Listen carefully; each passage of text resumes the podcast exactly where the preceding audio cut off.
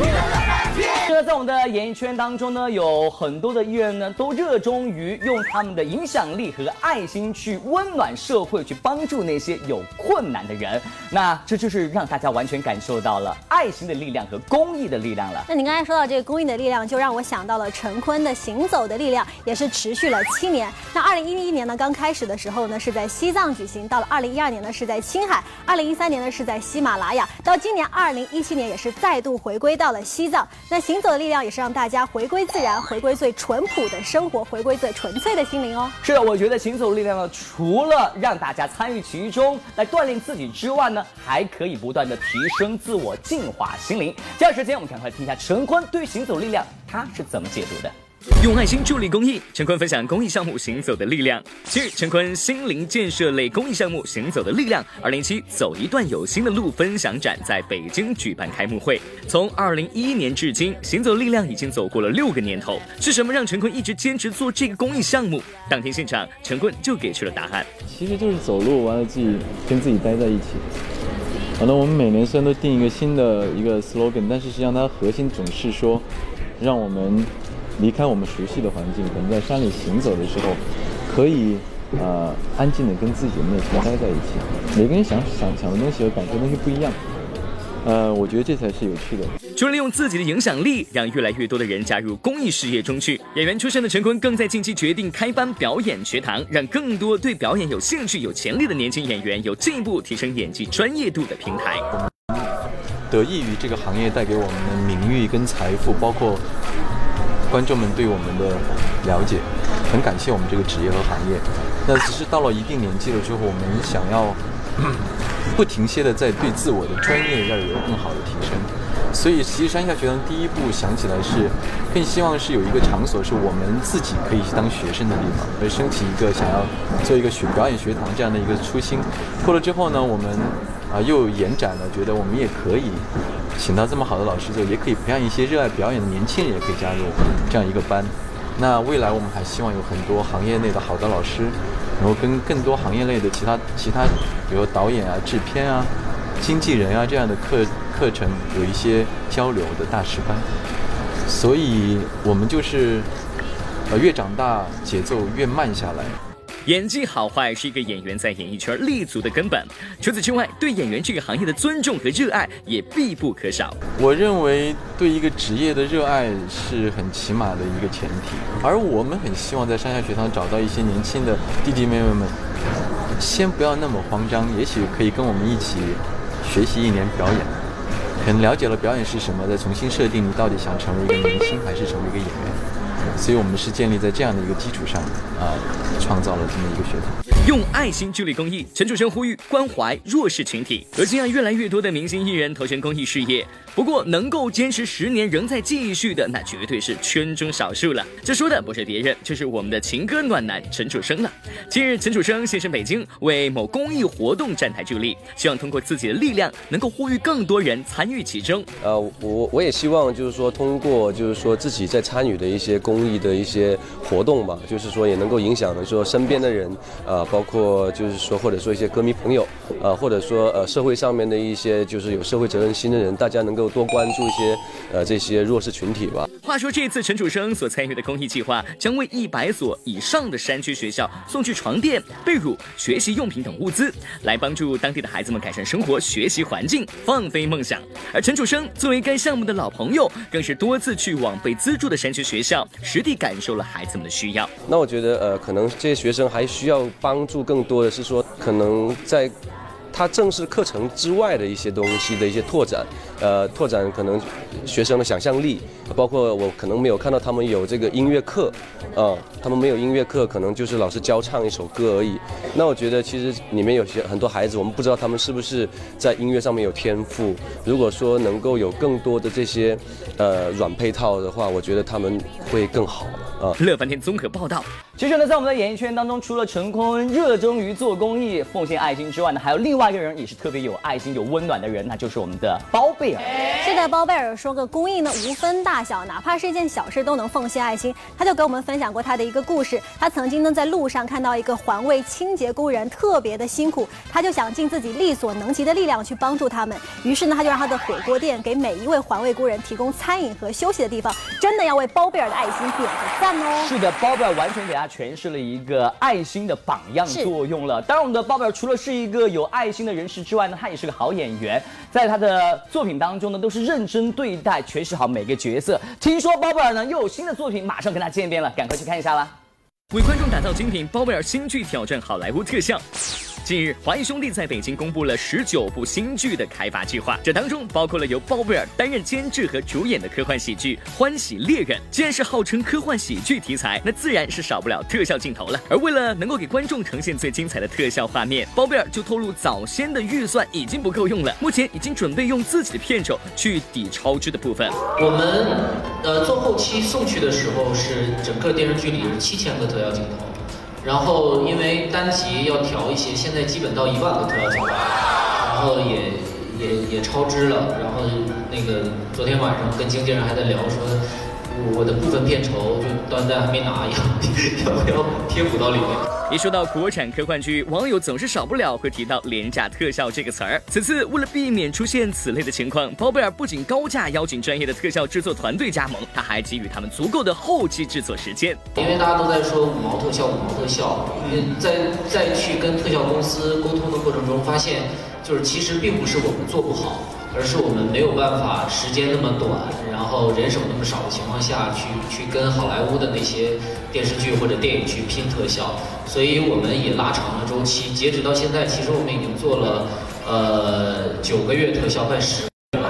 我知道我们连一半都没做完，但我希望能把它做得好一点吧，对得起自己。为观众打造精品，陈法拉不畏困难，为演好戏不断学习。上周末，演员陈法拉现身福州为某品牌站台宣传，凭借《前行举镜》。冲上云霄二等电视剧被观众们认可的陈法拉，近三年来鲜少出现在公众场合。在现场呢，他就透露，为了能够给观众们带去更好的作品，这三年来他一直在攻读戏剧硕士学位。我是在美国纽约的茱莉亚学院呃读这个戏剧硕士课程，所以这几年一直大部分的时间都在纽约。然后暑假和寒假的时候就呃趁放假的时候就回来工作，就两边都尽量兼顾，尽量能够回来见到大家。자 二零零五年就在香港无线电视台出道的陈法拉，在演艺方面应该算是经验颇丰。但即便是这样，在学习的过程中，陈法拉也是遇到了很多困难。困难天天都有啊。其实学习就是为了去寻找这些困难，学习怎么样去面对困难。其实，呃，一直都在面对不同的挑战。每个演员都有自己的呃需要再进步的地方，然后需要自己再去寻找挖到更深的地方。所以其实这个也是最大的乐趣。虽然在学习途中会遇到困难。但看得出来，陈法拉是一个十分乐于挑战的人。我觉得其实这样才能够学到东西，就算是呃失败也是。其实很多时候老师会跟我说，就是说失败其实是最好的一个学习的过程。呃，如果你害怕失败的话，你老是要演一个角色，我要演得很成功，那你就已经带着一个定位的一个方法去看一件事情，那你就不可能完全放得很开，去寻找这个故事当中的呃新的一些点。所以呃，我是故意去寻找失败，要寻找一些刺激，为观众打造精品。王龙正理念渴望突破。近日，王龙正、李念等人齐齐现身上海为某品牌站台宣传。近期因为白夜追凶而受到观众认可的王龙正，如今也是和刑警这角色给杠上了。新电影同样扮演的还是刑警队队长。最近在拍一个电影，我里面演的还是刑警队队长。但是呢，它不是以这个为主，它讲的是家庭当中的这种、这种、这种夫妻之间啊、兄弟之间的这种爱。接连两部戏都与刑警工作有关，演起刑警来，王龙正可谓是经验颇丰了。但谈及接下来想要挑战的角色类型时，他坦言自己其实心中还有着一个大侠梦，就是有故事或者是嗯不太一样的这样的角色，有点意思。不我不喜欢那种比较平的。对我底下其实想。想拍一个武侠戏，演一个大侠。久未露面的李念此次也是惊喜到场，在现场呢，他就透露，目前自己正在上海拍摄电视剧《大股东》，而这部戏中啊，他所扮演的角色相比以往有很大的突破了。我在里边饰演的是一个十六岁的大学生，一直到，呃，四十岁的金融女强人。那会不会年龄跨度这么大？呃，对，因为现在可能呃人生阅历有一些很大的改变吧，还是觉得自己能够 hold 得住这个风格。我也喜欢自己有一些跨度，希望我饰演的角色是有深度，呃又有灵魂的。为观众打造精品，编剧六六为写小说花三年了解行业。近日，作家、编剧六六现身上海出席某活动，他的小说作品《王贵与安娜》《双面胶》《心术》等都被改编成为影视剧，深受观众们的喜爱。说起这些年的创作经验，六六就表示，作为一名作家，只有认真倾听、认真感受，才能真正了解到其他行业的精髓。而此次，他为撰写中医相关题材小说，更是花了三年的时间专心学习中医知识。近段时间一直在忙学中医，确切的讲是为了写一部中医题材的小说。那我们这个行业里面，真听、真看、真感受的相对来讲比较少，所以我抽出了三年的时间，专门去跟师，呃，全职的学习中医。我觉得在没有学习中医以前，我并没有彻底的经营到中国中国文化中去。因为之前我们对中国文化的理解，从《三字经》开始，啊到《史记》啊这些，我们就不太理解它跟我们人自己本身有什么相关。直到有一天我学中医的时候，我发现中国啊，儒释道医，它实际上是四位一体，它讲的就是人由内而外散发出的健康和美。除了想要传递中国的文化之美，六六也坦言自己将会承担起更多的社会责任，将更多问题与思考带入进自己的小说中。我所有的过去的故事讲的都是社会和我的关系，这次我倒过来，说的是我与社会的关系。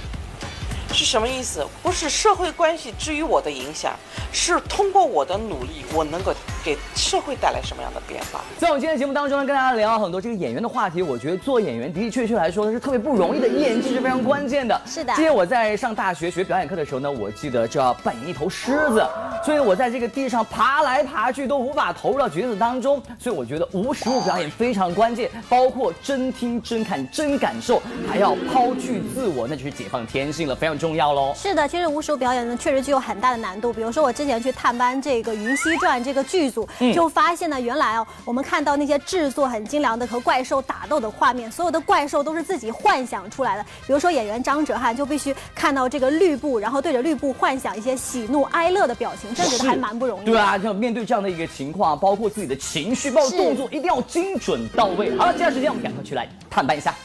他是《神雕侠侣》里忠肝义胆的耶律齐，《班书传奇》里高傲毒舌的魏婴。是的，他就是张哲瀚，一个为梦想奋斗了七年的年轻演员。七年的历练让张哲瀚的作品越来越被观众认可与喜爱。这一次，这位帅气的小哥哥突破自我，接受新挑战，在电视剧《云溪传》里饰演龙飞夜，权谋腹黑的人物设定与他以往所饰演的角色个性大不相同。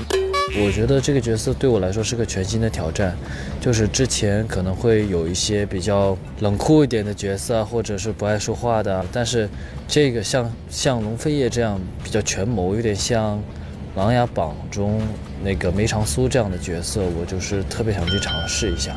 戏里张哲瀚不仅与女主角鞠婧祎之间有剪不断、理还乱的复杂情感，还得权谋天下、胸怀苍生。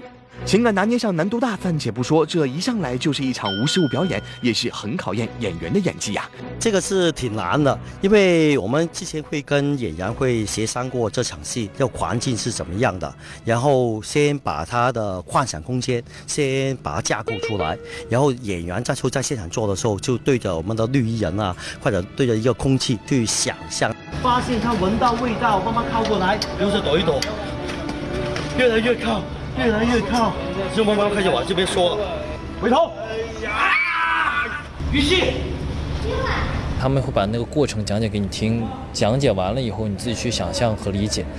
然后就表演出来。然而，观众朋友们是不是也很好奇，在绿布前表演完是如何制作出画面的呢？瞧见没，这些小红点可是起了至关重要的作用。这红点呢，是给呃特效公司去做那个跟踪点，因为我们机器会动来动去，所以他要找那个跟踪点，他就好做那个电脑动画。随着绿布的诞生，科技的发展，在拍摄条件有限的情况下，一部戏里很多镜头并非实景拍摄，而是棚拍。演员在绿布前无实物表演，而后再通过高。高超的后期制作手段，为观众呈现精妙绝伦的视听盛宴。然而，一部好剧观众看得过瘾，可这其中的艰辛却不为人知啊。譬如说，这一场男女主演大战独孤兽的戏份，可是一遍又一遍的拍了一整天呐。眼神有的时候，你自己可能当时演的时候并没有注意到，我助理拍了回放给我看了，诶，我为什么这个时候眼神是瞟的？我应该是很专注的看着对方的时候，然后我就会去跟导演说，我说导演啊，刚刚我那地方没有演好，我就会跟导演沟通，我说想来个更好的。一个演员敬业的工作态度，或许就是这样苛求完美，一遍又一遍，不厌其烦地向观众掏着自己的真诚吧。我觉得拍戏就是个体力活吧，就是一个常人难以想象坚持的东西。你拍到男一号了，一步步上来了，有拍男一号的戏量和播出的压力，但是呢，都在成长。想要呈现一部观众买账的优秀影视作品，需要各个部门之间默契的配合，以及演员对待每一场表演都精益求精的工作态度。那就我看看他在这按，对，那我就走。对他，我要不要我要不要就是说退出来拿剑砍两下呢？拦住以后，退后，嗯一剑，发现根本就一点反应没有。我接了这个角色，都是我当下我最喜欢、我最愿意去做的、最愿意去拍的一个戏，我会在当下把它做好。做好了完了，其他就交给观众去审核。我也会期待着下一个，下一个我喜欢的角色，下一个不一样的挑战。演了很多戏，最期待的永远是下一个角色。只有一次次去闯、去挑战、去冒险，才能成长，才能进步，才能为观众呈现更加精彩的影视剧呀。到玻璃海苔点心面娱乐显微镜的环节，答对问题呢就有机会获得奖品哦。上期我们娱乐显微镜的答案呢就是李冰冰，恭喜两位幸运观众获得玻璃海苔提供的礼包一份，以及乐翻天定制的充电宝哦。好，我们再看今天娱乐显微镜的问题，问题就是呢，拿着这幅画的人是谁呢？如果大家知道答案的话，赶快通过微博、微信的方式来告诉我们，回答正确就有机会可以获得玻璃海苔送出礼包以及东南卫视乐翻天的充电宝啦。是的，今天节目就是这样，我们下一期见哦，明天见。